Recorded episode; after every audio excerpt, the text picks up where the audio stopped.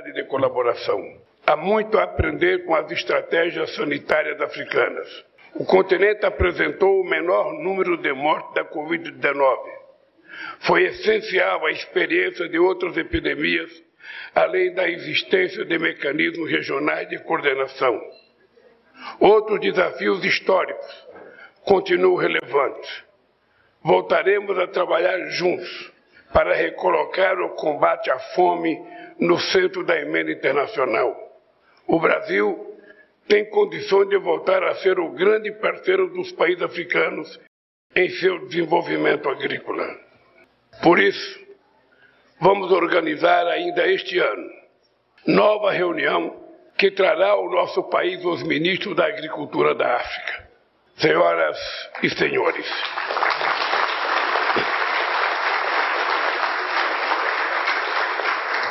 o relançamento da relação com a África é também um reencontro do Brasil consigo mesmo.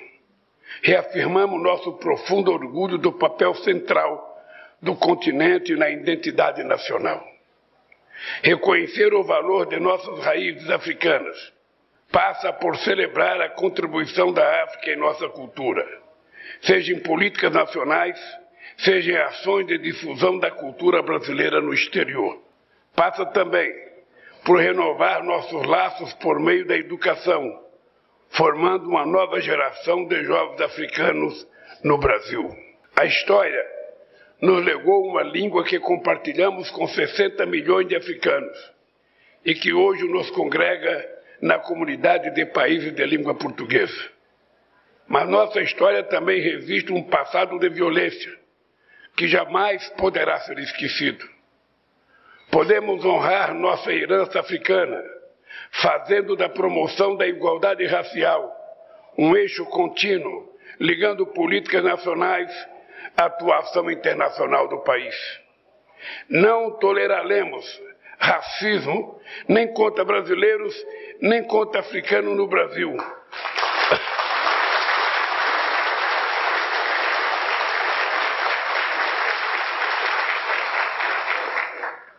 Por isso, repudiamos com veemência os ataques racistas que o jogador Vinícius Júnior e tantos outros atletas vêm sofrendo reiteradamente.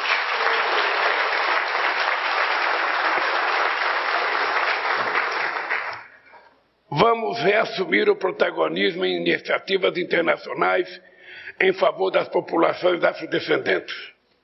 O ano de 2024 marca o fim da década internacional de afrodescendentes convocada pela ONU. Sua implementação no Brasil foi comprometida pelo descaso das autoridades. Vamos propor a prorrogação da iniciativa na próxima Assembleia Geral da ONU.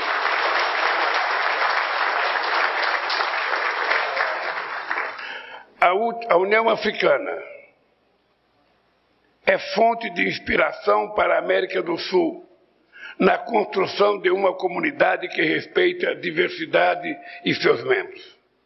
Vejo com satisfação a retomada da zona de paz e cooperação do Atlântico Sul, com a recente cúpula em Cabo Verde.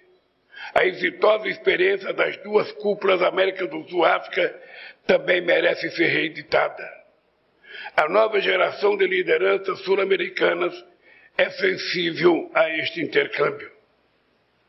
Nossas regiões têm forte interesse na reforma da governança global.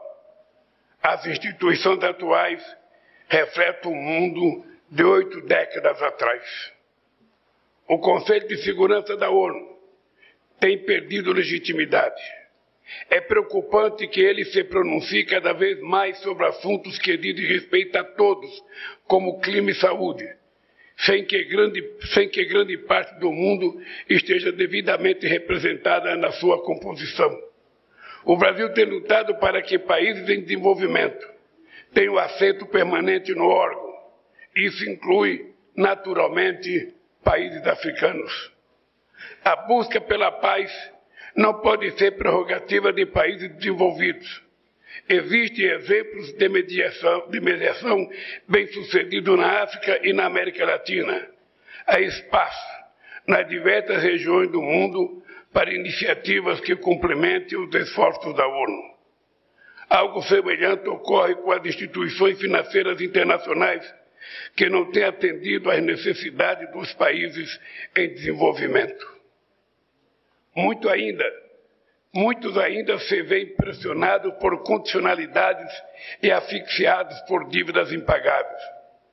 Queremos que o Banco dos BRICS se consolide como alternativa de financiamento e vamos fortalecer nosso engajamento com o Banco Africano de Desenvolvimento. A partir de dezembro, o Brasil ocupará a presidência do G20. Já contamos com a participação da África do Sul, mas a representatividade do grupo pode ser ampliada com o ingresso da União Africana e de outros países do continente. Esse foi o compromisso que assumi com o presidente de Comores, que lidera este ano organização na recente reunião que mantivemos em Hiroshima. Como anfitriões da COP30 do Clima em 2025, trabalharemos juntos para assegurar o comprometimento, comprometimento dos compromissos assumidos pelos países desenvolvidos em matéria de financiamento e transferência de tecnologia. O imperativo de proteger as duas maiores florestas tropicais do mundo, a Amazônia e a do Congo nos torna protagonistas na agenda climática. Senhoras e senhores, nossa relação com a África é uma política de Estado que perpassa o conjunto da sociedade brasileira. Será conduzida como prioridade pelas distintas partes do governo, com engajamento ativo da academia, dos meios de comunicação e da sociedade civil brasileira. Precisamos ir além do que fizemos e ampliar nossa presença na África de forma duradoura. Isso significa abrir embaixadas e centros culturais expandir escritórios locais e instituições brasileiras como a Embrapa, a Apex, o Senai e a Fiocruz. Significa também apoiar a internacionalização de empresas brasileiras de forma a responder ao chamado africano por investimento e gerar conhecimento, emprego e renda. A maior presença de embaixadas africanas no Brasil é igualmente bem-vinda. Por isso, convido a todos e a todas a brindarem comigo pelo reencontro do Brasil com a África, que esteve conosco no passado, está no presente e estará no futuro. Muito obrigado.